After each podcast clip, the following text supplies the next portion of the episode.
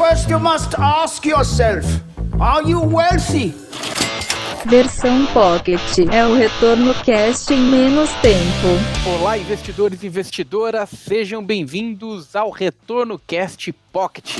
Estou eu, Luiz Felipe Vieira e Lucas Paulino para respondermos a pergunta de Eduardo Sales. Eu posso ter posições no exterior de forma segura através de COI? Vejo alguns elogios, mas também algumas reclamações quanto ao COI. Quero saber quais são os reais riscos de investir via COI, porque tenho vontade de investir em algumas empresas como Amazon, Netflix e dependendo, eu vou aderir. Acho que essa é uma pergunta bastante recorrente, né, Lucas?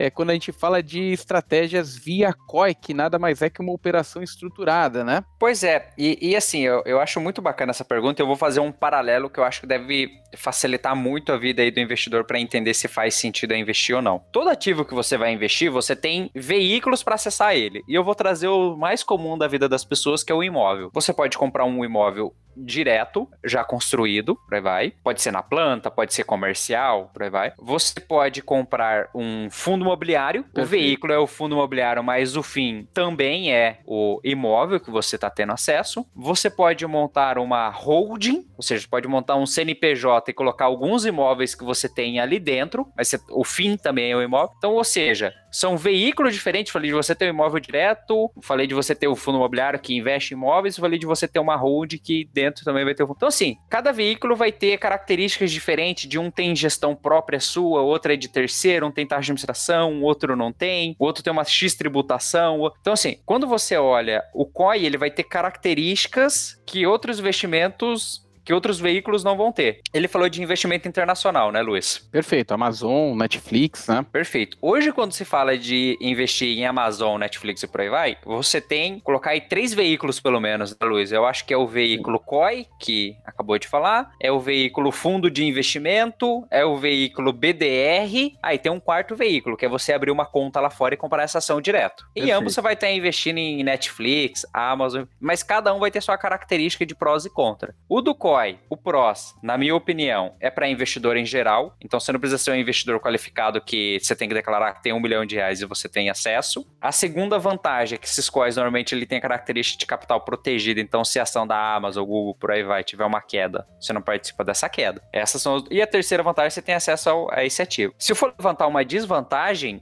essa desvantagem seria a liquidez, porque provavelmente as estruturas é vencimento de 3 anos, 5 anos, até tem a possibilidade de sair antes, mas você, eventualmente você vai sair com um pênalti. Mas, poxa, quando você pensa em investir em ação, você pensa em investir para longo prazo, 3, 5, 10 anos. Então, não vejo um problema essa questão de liquidez. Então, o que eu penso em prós e contras é esse. Você lembra de mais um? Perfeito. Ah, tributação e imposto de renda regressivo de 22,5% em COI. Se você tiver direto ativo, uma BDR, por exemplo, é de 15%. Mas o que vem em mente é isso. Perfeito, é. 22,5% podendo cair para 15% depois de dois anos, né? É. Mas o, o, grande, o grande tema que eu acho que envolve o COI é que o COI, assim como fundos de investimento, tem os fundos bons e os fundos ruins, tá? Então os COIs também tem os quais bons e os quais ruins. Então é bom avaliar. Muita gente que se deu mal nesse tipo de estrutura acaba pregando algo ruim para ela, né? E o que eu acho que matou um pouquinho do, do, dessa estrutura no passado foram vendas ali de, de quais bem ruins, principalmente com, por grandes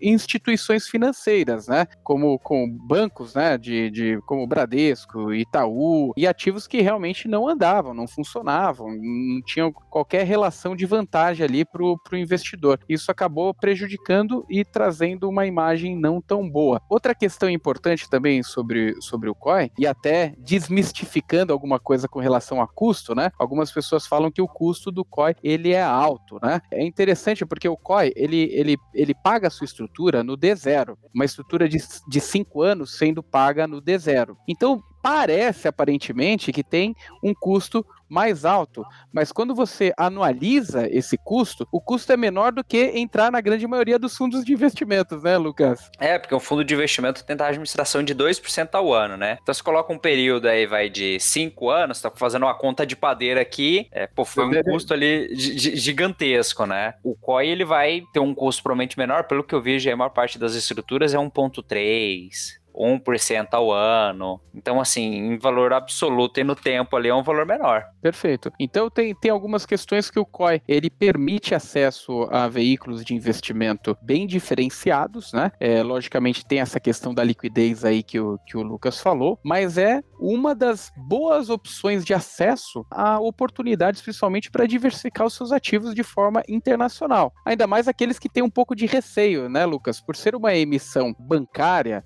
uma emissão que um, que um banco emite um título e esse título ele trabalha uma ponta de, de compra de derivativos para assumir o, uma posição naquele ativo, como uma Amazon, Netflix, ele traz uma questão de liquidez ali que precisa ser considerada no momento de, de alocar os seus ativos, né? Mas para quem pensa no longo prazo, como você mesmo disse, é uma ótima oportunidade tem que casar com o seu perfil de investidor, tem que casar com o seu horizonte de investimento e tem que casar com a sua estrutura de investimento que possui atualmente. Fazendo sentido, é, é um ótimo veículo, assim como, como um fundo de investimento, né? Exato. E aí, por exemplo, você falou de ações específicas, você poderia investir nelas também via BDR, né, aqui no Brasil. Via BDR você vai ter liquidez em D mais 2, mas se o ativo cair, você vai participar dessa queda. A liquidez ela também é mais reduzida, né, Luiz? É, é, é, pra, é só para investi é só para investidor qualificado, então você tem que declarar que tem mais de um milhão de reais. Aí ah, tem um ponto, né? Vai ter ETF ali, que talvez o valor unitário dela vai ser, sei lá, 6 mil dólares, né? E você talvez vai comprar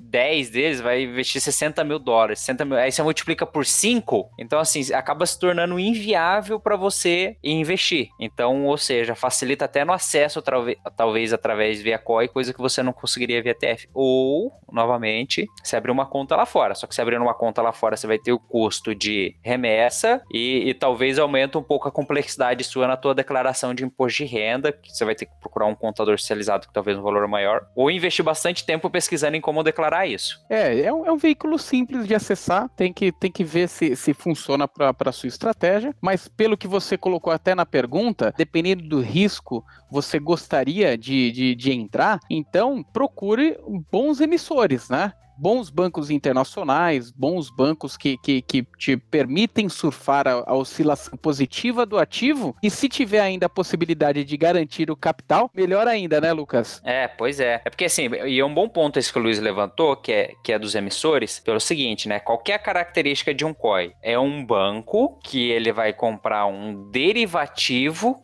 Vamos pegar o exemplo da Amazon ali. Então ele vai gastar 10% com derivativo, os outros 90% ele, ele aplica numa renda fixa, né? Então o teu risco, por exemplo, você pegou um COI do banco ABC Brasil. O emissor foi o Banco ABC Brasil. O teu risco, então, é o Banco ABC Brasil quebrar. Se o Banco ABC, é, ABC Brasil quebrar, que emitiu esse COI, você não tem o dinheiro coberto pelo FGC. Você perde o teu dinheiro. Então, por isso que é, é muito importante você olhar quem é o banco emissor, que você tem risco de crédito, pode dizer, né? Se a instituição quebrar, você perde ali aquela tua, tua estrutura. Então, é um ponto bem sensível de se levantar que às vezes passa despercebido para o investidor. Mas, pô, se a gente está falando que um emissor vai ser, normalmente são grandes grandes emissores de coin, né? Vai ser um Morgan Stanley, um Goldman Sachs, um JP, Morgan. Morgan. Pô, a gente tá falando dos, das maiores instituições financeiras do mundo, né? Então a gente tá falando, se essa instituição quebrar, vai ser um problema muito maior a nível mundo ali e, e se estender no mercado financeiro do que talvez só a perda que você tá tendo ali. Vai, pode ter certeza, você tá exposto no mercado financeiro, você vai ter outras perdas se uma instituição dessa quebra. Só lembrar quando o Lehman Brothers quebrou, né? O que, que aconteceu em 2008, o efeito em cadeia. É, e o Lehman Brothers não, não era nem, nem próximo aí do, do, do PL de gestão desses, desses aí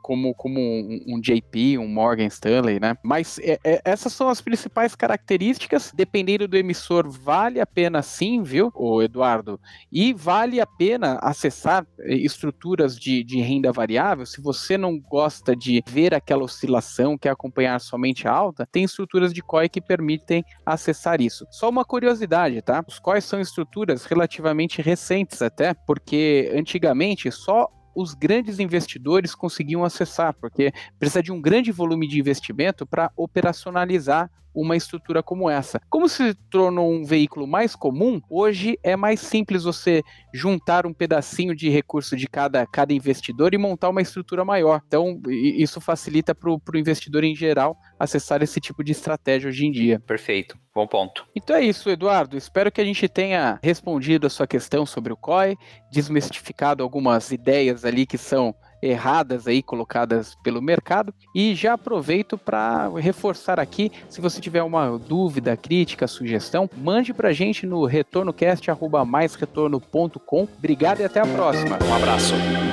Você ouviu Retorno Cast Pocket.